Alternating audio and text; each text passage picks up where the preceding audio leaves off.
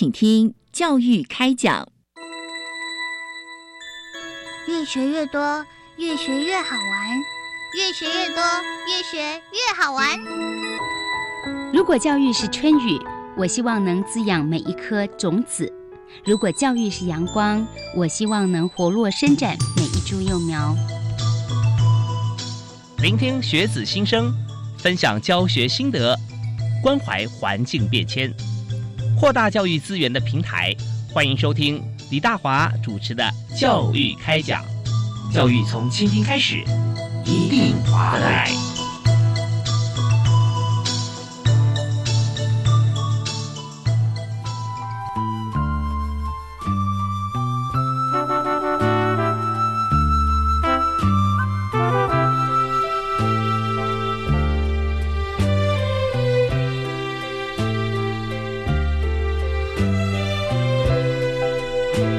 亲爱的听众朋友，大家晚安！非常欢迎您锁定国立教育广播电台，收听《教育开讲》，我是主持人李大华。我们在今天和大家分享的教育话题啊，是非常重要。有时候不只是在学校哈，通常我们在学校毕业之后啊，学龄前是比较少会发现，但是毕业之后，有可能因为我们工作的关系啊，各方面其实我们还是在精神方面啊是比较紧张一点哈，紧绷。那会不会产生一些像是疾病的部分呢？我们就来看看，从校园我们端，我们就先开始来看。校园精神疾患的学生啊，我们怎么样诊断或者怎么样来治疗？也就是说，在学生处遇方面啊，我们要怎么做？所以谈这么专业的话题啊，我们今天请到一位非常专业的特别来宾，为大家介绍是国立台湾大学附设医学院啊，附设医院就是台大医院啊，啊，精神医学部身心医学科的主任啊，同时也是学生心理辅导中心主任廖世成廖医师。啊，廖老师你好，哎，大华兄好，那各位听众朋友大家好，非常欢迎廖教授啊，在我们节目现场。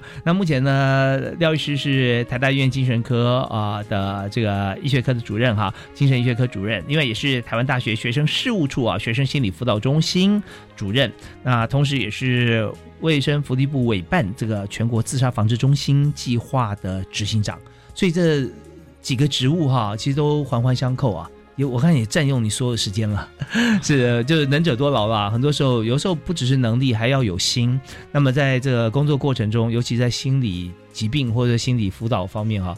是将心比心最难的一个工作了哈，最彻底的一个工作。所以我们今天谈到这样子的话题，但我们希望说学生在学校里面都是身心发展非常健全跟开朗的。但是如果碰到，我们还是要帮他解决。啊，所以我们首先请教廖医师哈，廖主任来谈，就是精神疾患哈是怎么样被定义出来？我们经过怎么样的诊断嘛？啊，然后怎么样定义？而当代的精神医学界哈是如何用透过什么样方式来诊断？OK，好，那很高兴哈，那这个大华兄给我这个机会啊，来谈这个题目哈。哪里？谢谢。那确实，精神疾患是目前大家都很重视的一个议题哈。嗯哼。那我想精神疾患是怎么被定义的哈？那这边就简单跟各位听众朋友们来分享。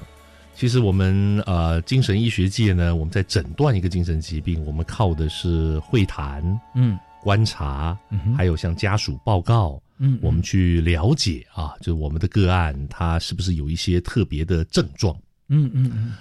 那不同的疾病，它有不同的症状啊。是。那当我们搜集到足够的症状之后呢，我们去判断它是不是聚在一起，成为一个叫做症候群的概念。哦，如果单一症状的话，就等于单一疾病了，是吧？呃，不对，这个就是我要特别跟各位报告的，就是单一的症状，它有时候就只是一个症状，它甚至是一个自然的现象。哦。我举个例子，最近不是大乐透好几十亿吗？是。对，那可能有朋友们去买，嗯，买了以后发现就跟以往一样，六个号码一个都没中。嗯 啊，当下我们心情就有点低落呀。那个低落的感觉，其实就跟忧郁症的九大症状里面的其中一个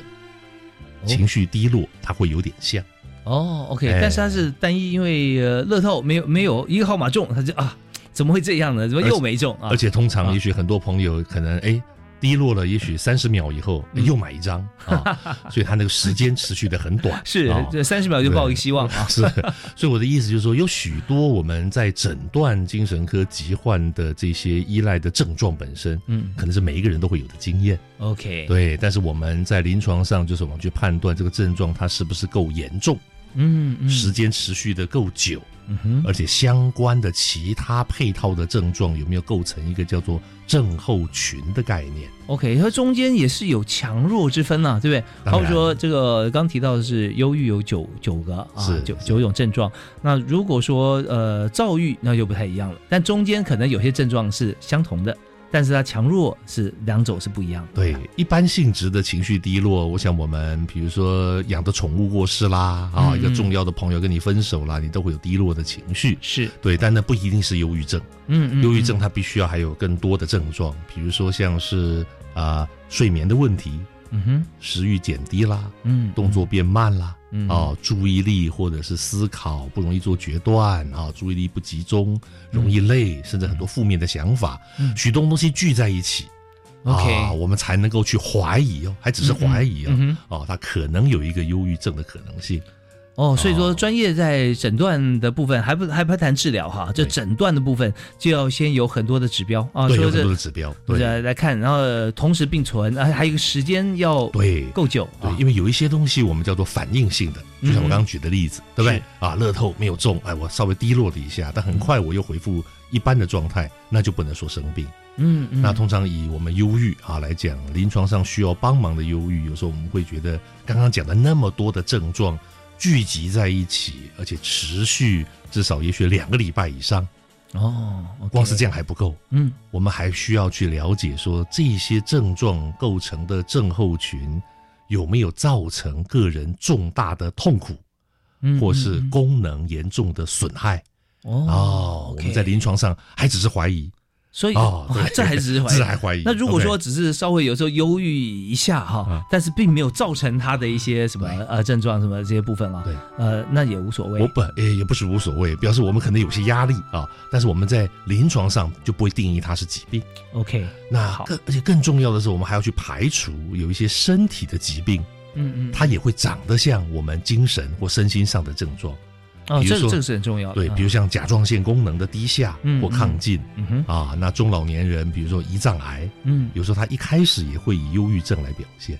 哦所以这些都是我们在就是大华兄您的第一个题目啊，就我们怎么诊断的。啊是这个过程，就是我们在啊做诊断的时候，我们可能会经历的一个一个一个流程。所以你看，我们常常讲说，这个有时候观察到一个人啊，这个人可能这个忧郁症，或那个人是怎么样哈，甚至我们现在讲说神经病也不能随便乱讲哈，这有的时候还上法庭哈。没错，所以我们就要要要定义他真的是有这个疾病，经过许多专业的判断，然后还经过一段时间，那医师有这个很丰富的经验啊，可以来做一个综合的一个一个判别，然后来看是不是啊来诊断出来他是有疾病与否。那我这边提一个另外一个议题相关的啊，就是说。呃，如果今天有一位常常优柔寡断，不太能做决定，或者有一位常睡眠不足啊，其他还 OK，但这样后会不会觉得说，因为有这个九种忧郁症症状的其中的一两种或两三种，他会不会呢是好发的高危险群呢？有些人会不会这样想？啊，大华兄，您问到核心问题了哈。嗯，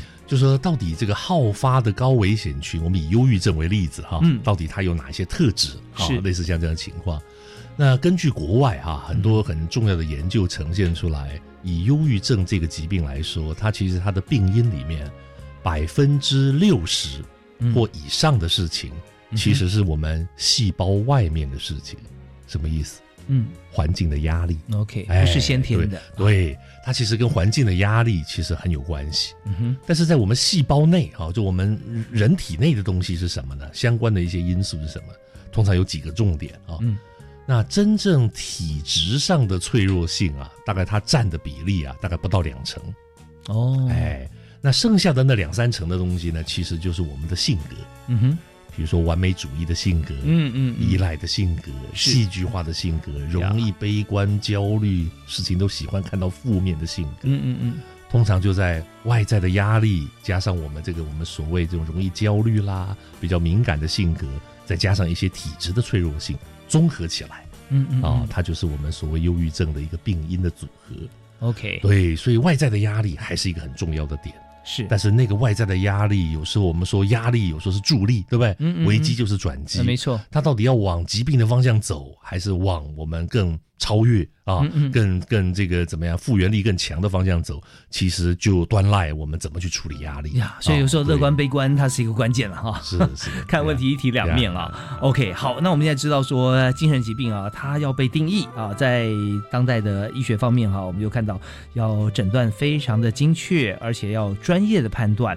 因为如果一般的朋友你的看法哈，呃是这个样子，但是专业的学理来判断的时候，它可能是另外一个方向啊，这是不一样的。所以大家千万不要自己会呃认为自己怎么样，或者说来评断他人。不过也有一个讲法，就是说，当自己觉得说、哦我是不是有精神官能症了，我有精神疾病啊，那表示你还好啦，啊，是吧？如果自己觉得我没病啊，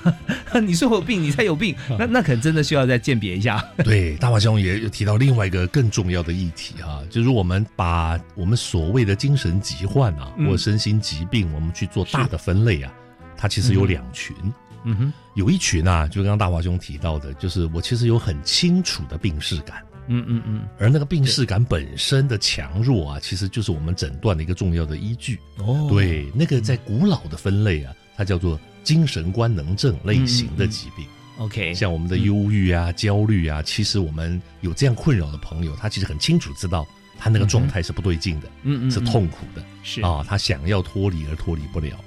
那有另外一群朋友呢，他罹患的疾病就比较不幸，那个疾病本身会让他本身没有病视感。哦，哎，对，所以觉得自己正常，其他人都不太正常。对对，那那是另外的，我们在啊精神疾病的分类里面啊嗯，我们会啊会有的这样的一个现象。但是是不管是哪一类型呢，其实呢，我们罹患啊疾病的朋友啊，其实都是很痛苦的，是啊，都是需要社会的支持，需要嗯专业的帮忙。对，那刚才呃，医师有提到说这是过往的一个情形嘛，对对。那在现今这个精神官能症像这样子的词已经不太存在吗？呃，其实我们在不管是坊间啦，或者是一些心理健康的书籍啊，或者是我们在专业上的沟通，有时候还是会用这个 term 啊，嗯嗯嗯来用这个名词。是，但不过呢，我们现在在分类上面，其实我们现在更精准啊，有更多的一些类别啊。OK 但是不管怎么分类哈，我想每一个人都还是独特的呀，啊。我们一定要有一个想法，就是呃，我们要尽量避免去标签化嗯嗯啊，嗯标签化就是我们会有身心方面的困扰的朋友，都有他属于他个人很独特的经验，是那也都需要我们的关心跟帮忙。是，但是我们在对于这个世界的了解啊，就跟我们大脑开发程度一样啊，还有太多的位置啊。我们人脑大概呃真正开发使用的，一般人平均来讲，大概应该还没有超过百分之五吧。是啊是完全同意啊，是啊 所以很多时候我们大家觉得不可逆啊，事实上呢也有可能啊，它又可以啊这个有改善的机会。好，那我们今天为大家来探讨的就是在精神疾患这个部分，就精神疾病了啊。那么尤其我们锁定在校园内部，所以校园精神疾患的学生哈、我们如何来帮忙他？所以今天我们谈论这么个专业的话题，就特别邀请台大医院精神医学部身心医学科的主任哈廖志成廖医师啊廖博士来和我们一起来探讨。那么我们稍微休息一下，稍后回来的时候我们就来谈谈看。那么一般哈在台湾这个精神疾患的情形，大概有哪几类是比较好发的、比较多的？那特别是在学校里面校园最常见的啊，又是哪一些的情况？那我们休息一下，马上再回来谈。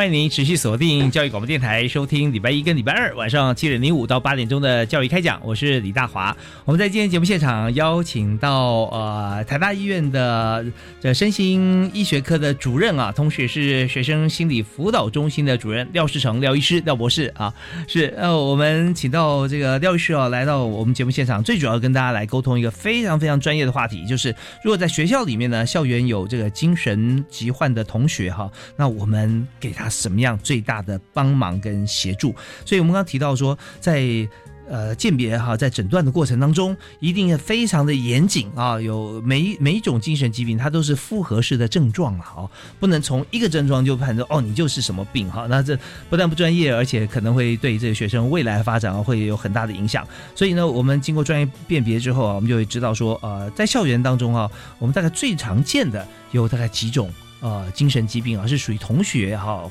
他容易好发的，所以这边我要先请教一下这个廖医师。OK，好，啊，我想这是非常重要的问题哈。我想我们在进到校园之前哈，我们先看看我们全台湾啊，是是，大概我们一年呐，大概有多少民众哈，嗯哼，他曾经因为所谓精神疾患的问题就医哈，嗯嗯，其实我们去看这个卫福部中央健保局的统计啊，嗯哼，其实大概百分之十。我们的国人当中啊，过去一年当中有一位，有一位他曾经去看各科的医师，然后呢，他的呃主诊断，嗯嗯啊，是跟我们精神疾患相关的内容哦。所以在这边先跟各位报告一件事情，就是其实精神疾患它定义的范围其实是相当广的。嗯嗯嗯。其实呢，呃，我们长期的失眠本身，它就是一个可以被诊断的。啊，我们所谓的精神疾患，我如果说没有其他的症状，只是失眠，对对就可以了，就可以，那也是一种啊。那比如说啊，像我自己本身啊，过去我回想起来，我在念国中的时候啊，应该也符合一个诊断。嗯，我小时候非常怕蟑螂。哦，哎，现在很多人长大也怕蟑螂。对，我会因为怕蟑螂怕到，如果我的房间有一只会飞的蟑螂啊，嗯，明天就算要断考啊，我不进去温书啊。哦，哎，是。所以哦，这里面一个很重要的一个现象就是，我造成功能损害了。哦，对对对，我不敢继续念书了，敌来我就走。对，是是是。那另外呢，我自己觉得不合理啊，就像刚刚大华讲兄讲的，哎，我自己都觉得我不应该害怕，嗯，但是我害怕，是哦，所以这几件事情合并起来，而且这个时间持续的很长，嗯，对。所以，哎，我都觉得，我现在回想起来，我当时都有一点符合诊断呐。啊，自己受影响。我要先先强调一点，就我们这边谈的精神疾患，它其实会是一个很广泛的概念。OK，哦，它不是一个很罕见，然后很特殊，而且跟你我好像是很不一样的一种状况。嗯，它其实是我们每一个人都有可能经验到的经过。是。所以在这样的前提下呢，我们刚刚提到全国的健保的统计啊，就百分之十的朋友曾经因为这样去就医。那在校园当中呢，其实我们最常见的跟我们精神科或者是我们身心科有关的内容，可能还是跟焦虑、嗯、忧郁啊有关的一些呃状况呢，还是最常见的。是是啊，这个部分。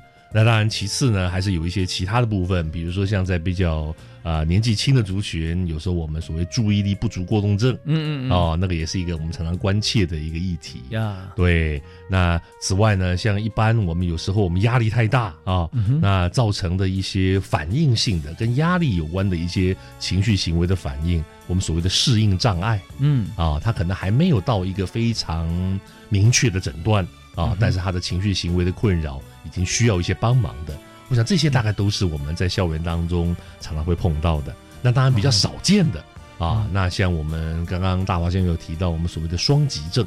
啊，就所谓的躁郁症，俗称的啊。那通常他呃比较一开始会发病的年龄，有时候也是在我们高中大学的这个阶段。嗯嗯啊，那当然我们这些年也蛮有大家蛮有印象的啊。比如说，像是一些我们说这个自闭类型的啊嗯啊等等的一些啊一些困扰哈，好像我们也会偶尔会听到。所以整体来讲，还是以焦虑啦、忧郁啊啊那这一类的问题啊，还有一些失眠的问题啊我想可能还是比较常见。好那在这边我就想到呃几个点哈，我想询问一下。嗯第一个就是说，呃，刚提到了像是过动嗯啊、或者自闭啊，这样这样。呃，当然我们也回想到上一段啊，廖师有跟我们提到，如果要鉴别诊断或者说要要、呃判断一位这个朋友他是不是有像这样的疾病，我们有分成呃百分之六十是属于细胞以外的啊，环境造成的，对不对啊？那有些是、呃有些是身体的疾病对，病不，大我想补充一下，刚刚提到那个百分之六十四十啊，那哎个其实是指忧郁症的部分。哦，忧郁症，啊，其实哦不同的疾病啊，它的那个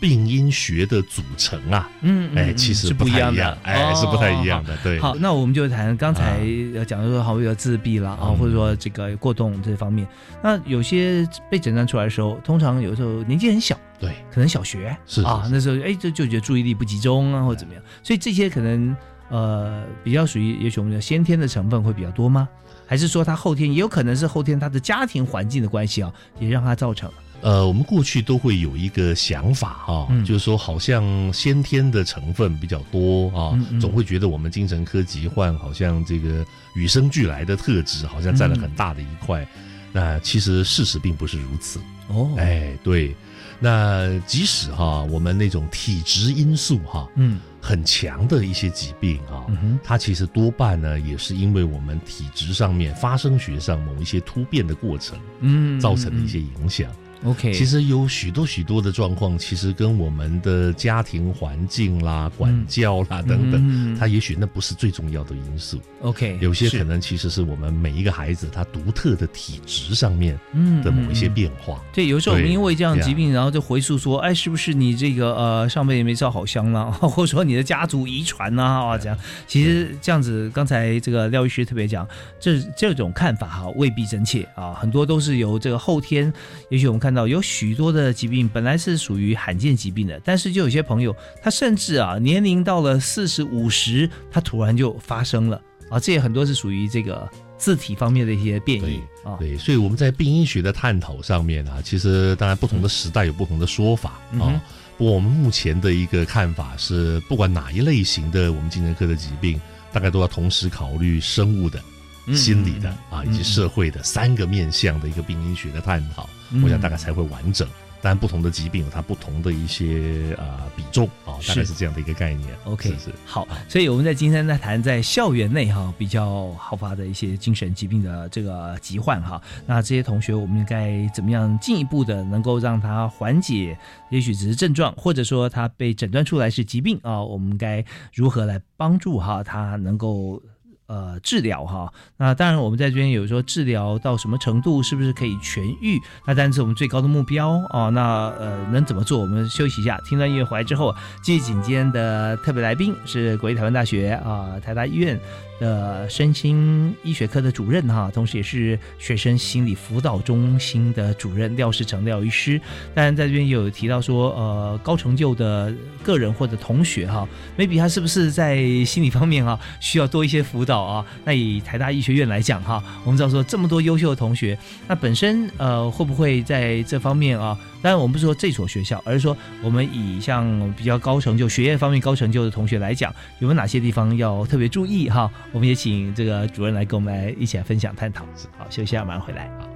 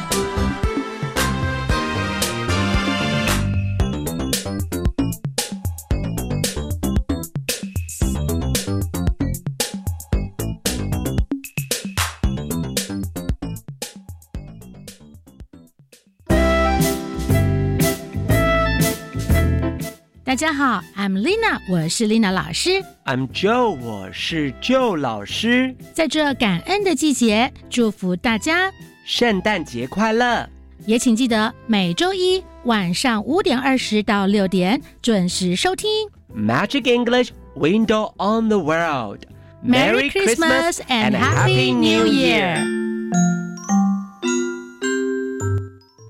路乐取自音译 “rural”，言喻为偏乡。 路乐平台成立于二零一五年，由教育部国教署委托正大创新与创造力研究中心建立。路乐平台是媒合偏乡小校与社会大众的群力募集平台，协助偏乡小校募集人事物，也鼓励大众社群参与偏乡教育事务，利用网络搭起桥梁，开启双方沟通的可能性。感谢国立政治大学刘吉轩教授分享路乐平台教育电台，让您深入了解新课纲。人有旦夕祸福，月有阴晴圆缺。您遇到过遭遇急难而生计陷入绝境的家庭吗？与喜乐的人要同乐，与哀哭的人要同哭。我是导演魏德胜，请支持一九一九爱走动急难家庭救助计划，与基督教救助协会一起陪他们走过人生最艰难的一段路。一九一九要就要救。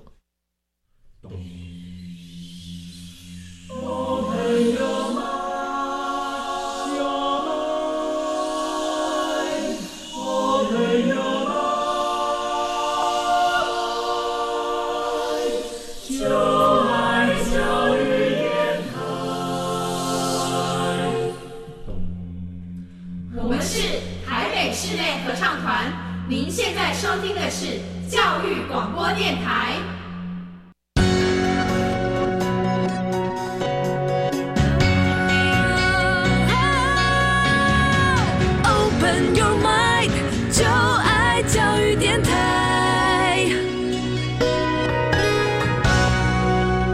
您所收听的节目是在教育广播电台《教育开讲》，每个礼拜一跟礼拜二晚上七点零五到八点钟，那大华为您来探讨各方面的教育议题，还有教育政策如何的来执行，跟同学之间哈，学校校方跟同学啊、师生互相来进步。那今天我们谈的是在校园里面，如果说各种因素形成的精神疾患啊，那么该如何来协助学生啊能够度过，甚至改善或者痊愈？那接受我们访问的是。台湾大学附设医院啊，以及在医学院哈、担任这个主任啊，辅导中心主任以及身心科主任啊，廖世成廖医师。那廖医师刚才我们所介绍到有关于在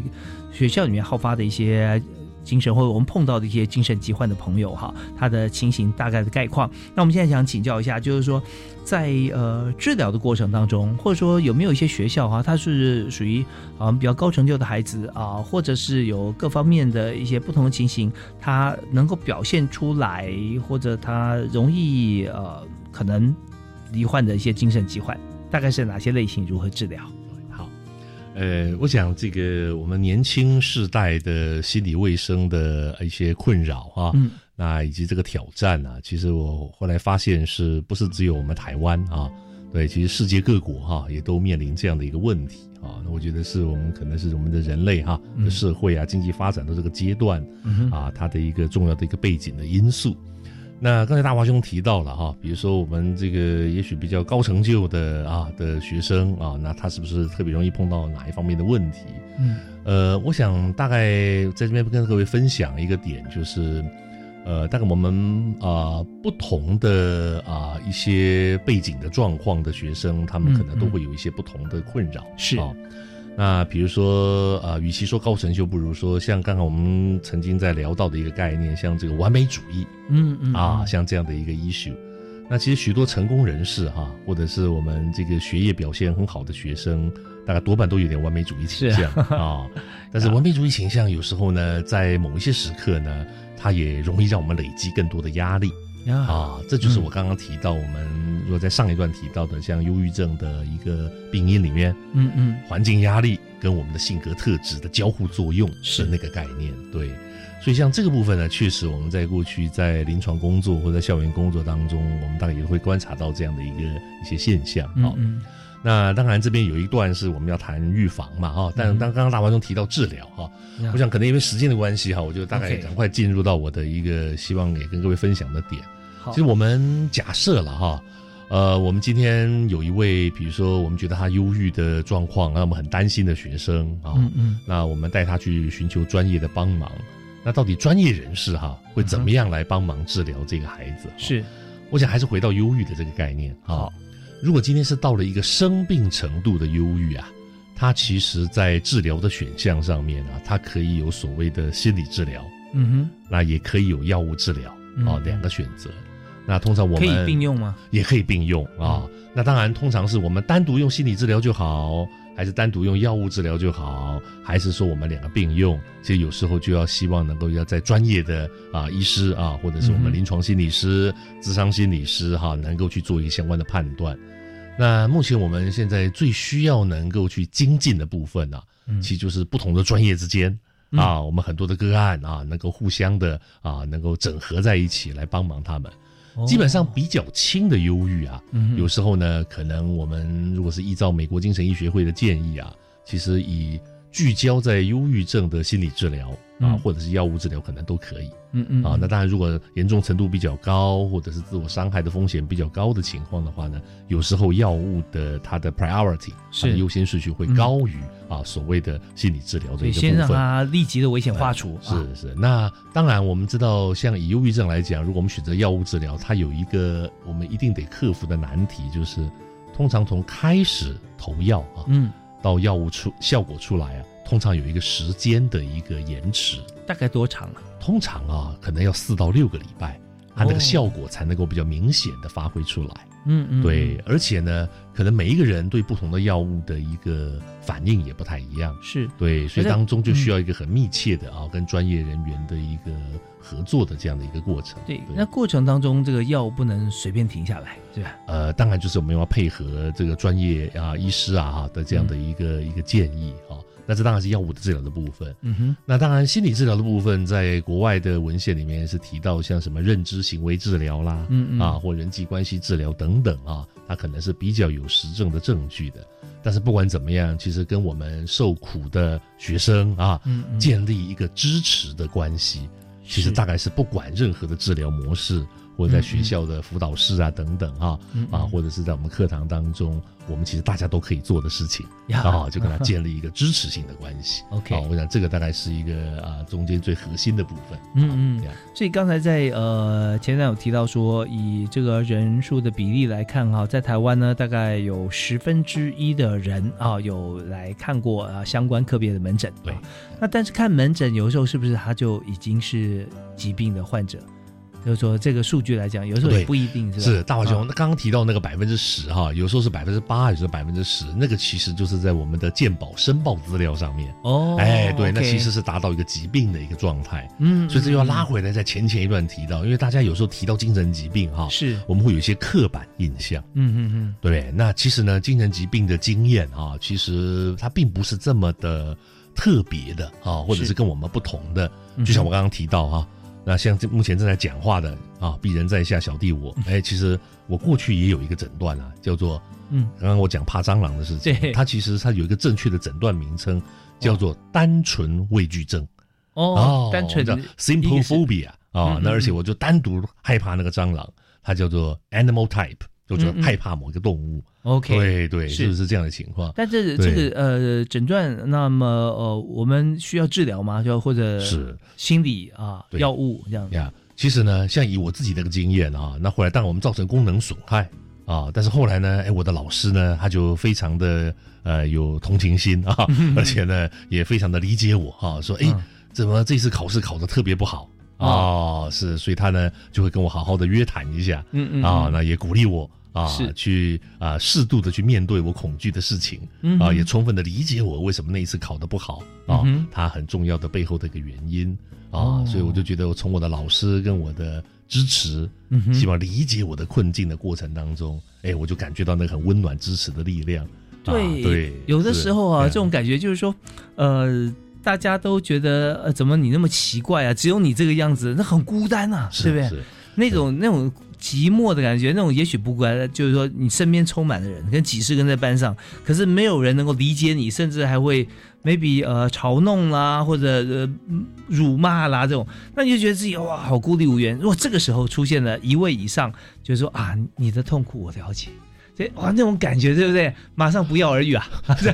不 不，当然这个呃有相关的这个疾病，还是要寻求专业的人士了啊。不，我我要强调一点，就是呃，我们很容易去啊污名化。啊，或者是标签化啊，我们有这方面困扰的朋友哈。那当然，确实，如果我们确实有真实的去陪伴啊，或者是辅导，或者帮忙有这个精神疾患的朋友的过程当中，我们也会发现，那其实不是一件容易的事情。呀，对对对。但是不管怎么样，我们要强调的就是，其实周围的支持的力量，还有怎么样减少啊。那种我们觉得污名化的经验，这很重要。我举个例子啊，像我们有一个疾病是大家前阵子也蛮会注意的，叫思觉失调症，对不对？嗯嗯啊，那思觉失调症的症状里面有一个叫做幻听，对不对？对，所谓幻听的概念就是周围没有实际的声音的刺激，但我有听到声音。嗯嗯，其实我们晚上在做梦的时候就是那个状态呀。哦，你做梦的时候如果有听到有人跟你说话，但实际上并没有啊，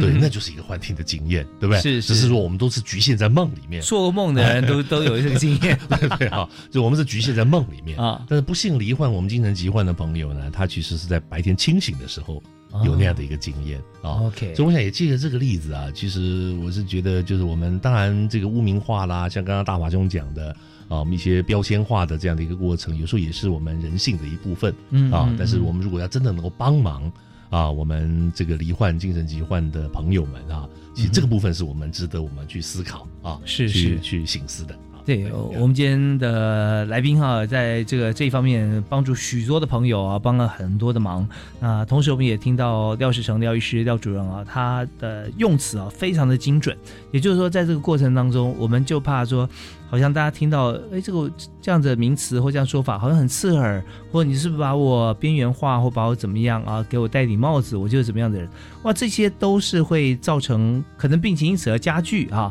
的一些因素。那怎么样反过来让他觉得自己没有问题，越来越轻微？这就是身边人该做的事嘛？啊，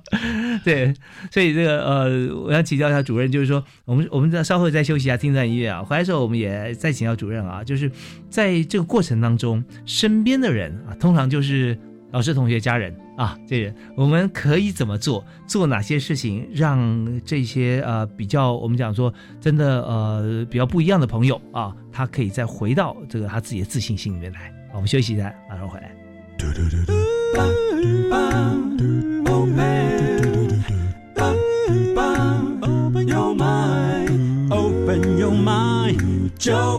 教育电台。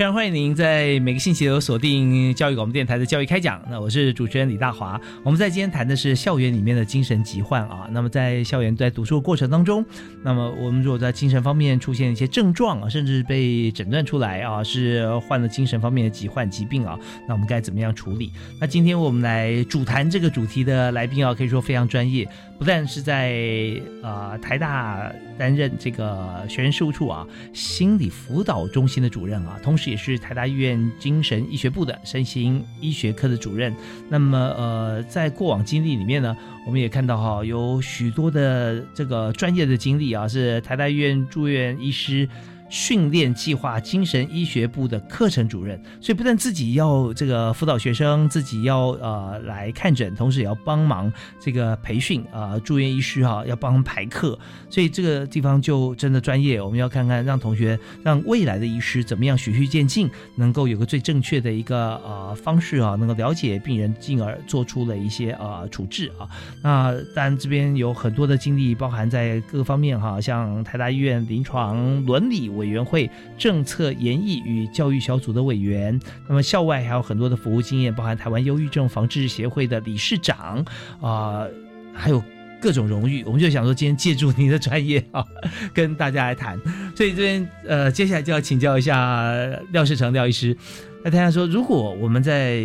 校园里面，我们诊断出来哈有呃精神疾患的同学，那么学校老师跟家长要怎么样帮忙他？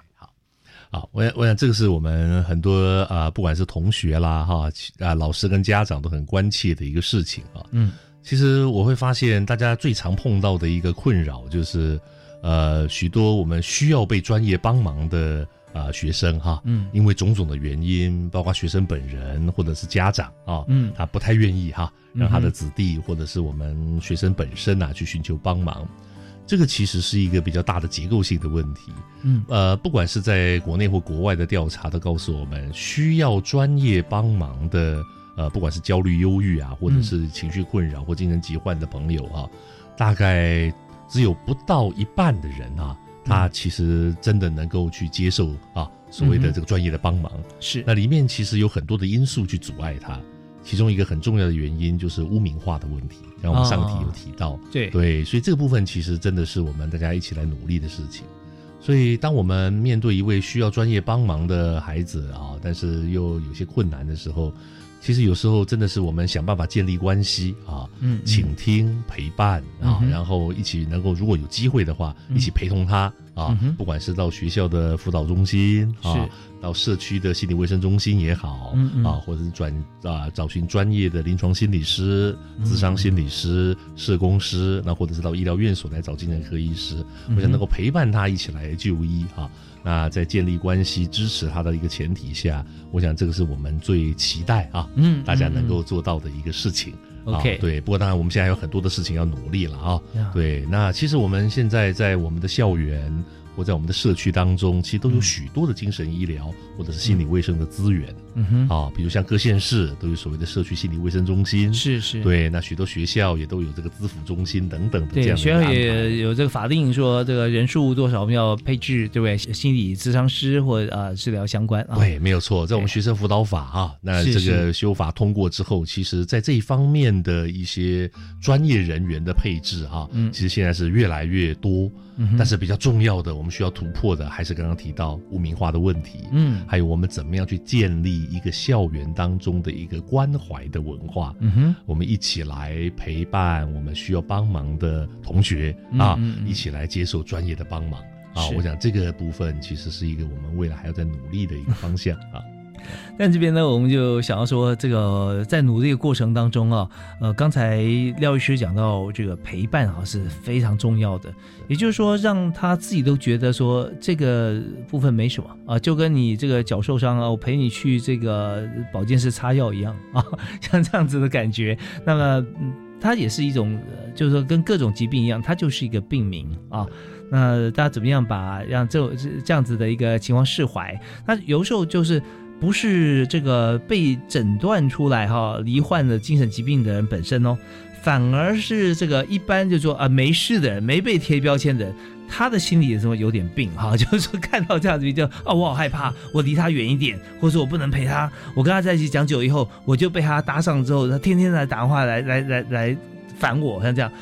那其实这点是可以经过对于一些没有被诊断出来、一般所谓正常学生给予教育嘛。哎哎，所以啊，这个大华兄有讲到一个很重要的重点啊。那根据国内外很多研究都告诉我们啊，当啊、一个孩子啊一个学生他有情绪跟行为上面的困扰，或者他可能是在精神疾患上面可能需要帮忙的一个朋同同学的时候，他的求助的人啊，嗯，多半第一个不会是导师，不会是辅导老师，不会是精神科医师，不会是心理师，都是同学们。啊是是，所以这个呃，所以有一种说法就是，其实呃，我们在校园当中如何去推动刚刚我前面提到的关怀文化的概念啊，嗯嗯就大家能够彼此关心，那彼此有所谓的心理卫生的势能啊，嗯就我们了解。啊，什么是精神疾病？我们要怎么去跟有这样困难的朋友去建立关系？这是很重要。但是呢，我也这边要特别强调一点，是助人者有时候本身也会很有压力。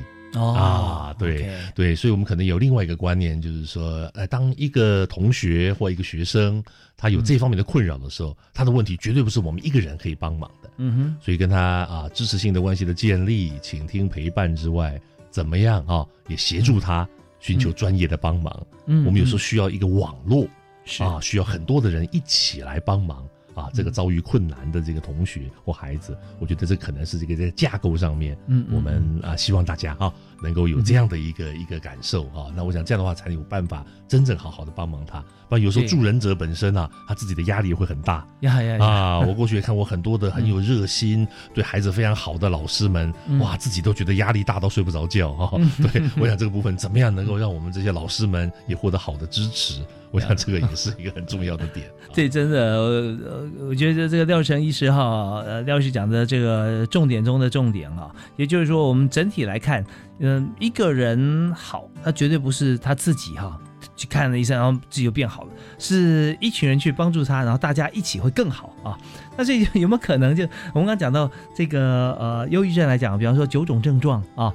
那今天大家都去看医师，但我没有九种症状，我只有一种症状。我也陪着有 maybe 九种症状的同学一起去啊，但这我我们我们相信说，这绝对不是一个医疗资源的耗费，而是说我们要更多的专业人士，可能好几关嘛。还没有寻求到一个医师级的治疗之前，我们先有咨商的部分哈。那大家总是有一步一步呃，可以更接近最完美的治疗方式嘛。那所以在这边呢，先让这个呃心里面啊本身就觉得有点不好意思，或觉得说可能会被贴标签，或者可能别人会说我不一样，或说我的呃不好的话。那大家先陪着他一关一关走，也许只有他一个走到最后一关啊，是最后做的治疗啊。而被诊断出来治疗，但是在过程里面，他是觉得我没有那么特别的。那大家也花一点时间陪一陪，但是千万不要太这个公亲变事主啊，太入戏啊，就变成哦你自己觉得你好累，在你觉得很累之前呢，我们是不是有些办法是哎我先休息一下啊，或者我换一个人再陪你啊，用这种方式是不是也是呃比较 soft 的一点？呀，对，所以我是觉得这个刚大华兄讲到非常重要的重点啊，就是我们助人者本身哈，所以其实也是需要怎么讲啊？我们所谓的往往相连的概念啊。嗯。那其实我们在谈这种帮助我们需要帮忙的哈，有身心状况的朋友的时候，其实我们真的是不要单打独斗啊，嗯啊，能够是一群人啊，大家彼此支持啊，用这样的一个概念，而且不同专业之间啊，也要不同的支持转介啊。嗯。那其实我们现在社区当中有许多的一些专业。的一些资源哈，嗯，那我们在这个网络上面啊，也有很多啊心理卫生相关的一些资讯，那那些呢也都是大家可以哈去做一些了解啊，那也会更增加啊自己刚刚所面前面提到的心理卫生的势能啊，嗯，我们说的 mental health literacy 啊那这样的一个概念啊，我想也会有助于。我们去帮忙啊，需要帮忙的朋友。嗯，好，那我刚刚提到这个网网相连啊，既然我们上了网络的话哈，那刚提到说有有一些部分我们可以了解，那么大概我们可以怎么样进一步的在网络上了解精神疾患的这个资源？OK，好，那其实当我们发现周边有啊这样需要帮忙的朋友，或者是说我们自己也怀疑我们自己有这方面做状况的时候，我们都会上网去找资料啊。不过我们现在发现呢，这个网络的世界啊，这个有时候假消息很多啊，或者错误的消息很多啊。那在这边呢，就跟各位推荐啊一个网站，叫做卫生福利部的网站啊。哦，如果各位啊去在搜寻引擎上面打卫福部啊，那后面再打一个属于心理健康专辑啊，各位就会到了我们心口司里面的一个网站，那里面有二三十本线上的图书啊，各位可以下载。那每一本图书呢，里面都是指一个疾病，一个精神科的疾患，啊，或者是一个啊身心健康的一个问题啊。嗯，那是由我们啊台大医院精神科的啊同仁啊，过去在帮忙卫福部去建立的一个内容。是，对。那这个内容本身呢，我们也经过很多教育学的专家帮我们批改啊，就是说它的遣词用字。啊，他的说法要能够让大家都能够理解。对，也就是说专有名词太多，对对，反而读不下去。那所以这个呢，也是跟各位啊，就是这个不是老王卖瓜啊，就是推荐大家啊，那里面都应该会有一些比较正确的资讯。那另外一张在各大医疗院所哈相关的一些卫教的网站，我想那里面也会有一些比较正确的一些资讯。啊，我想这部分呢，大概都是呃，我们大家可以去参考的一些内容。是，那在廖世成医师跟我们讲这么多的，不但是我们怎么样来看待像这件事情啊，如何来同理，或者我们自己怎么样寻求协助，同时我们看网络上这么多的资源。那当然，我们在谈到这边，我们在已经把所有校园精神疾患的同学哈，我们该协助跟我们怎么样来对待啊，合情合理的方式啊，大家一起共处来帮忙他啊，大概已经很。完整的建构出来。那我还有一些呃议题想请教哈，就是说，比方大家也看精神科的医师啊，非常的伟大，因为协助一个好像他找不到资源。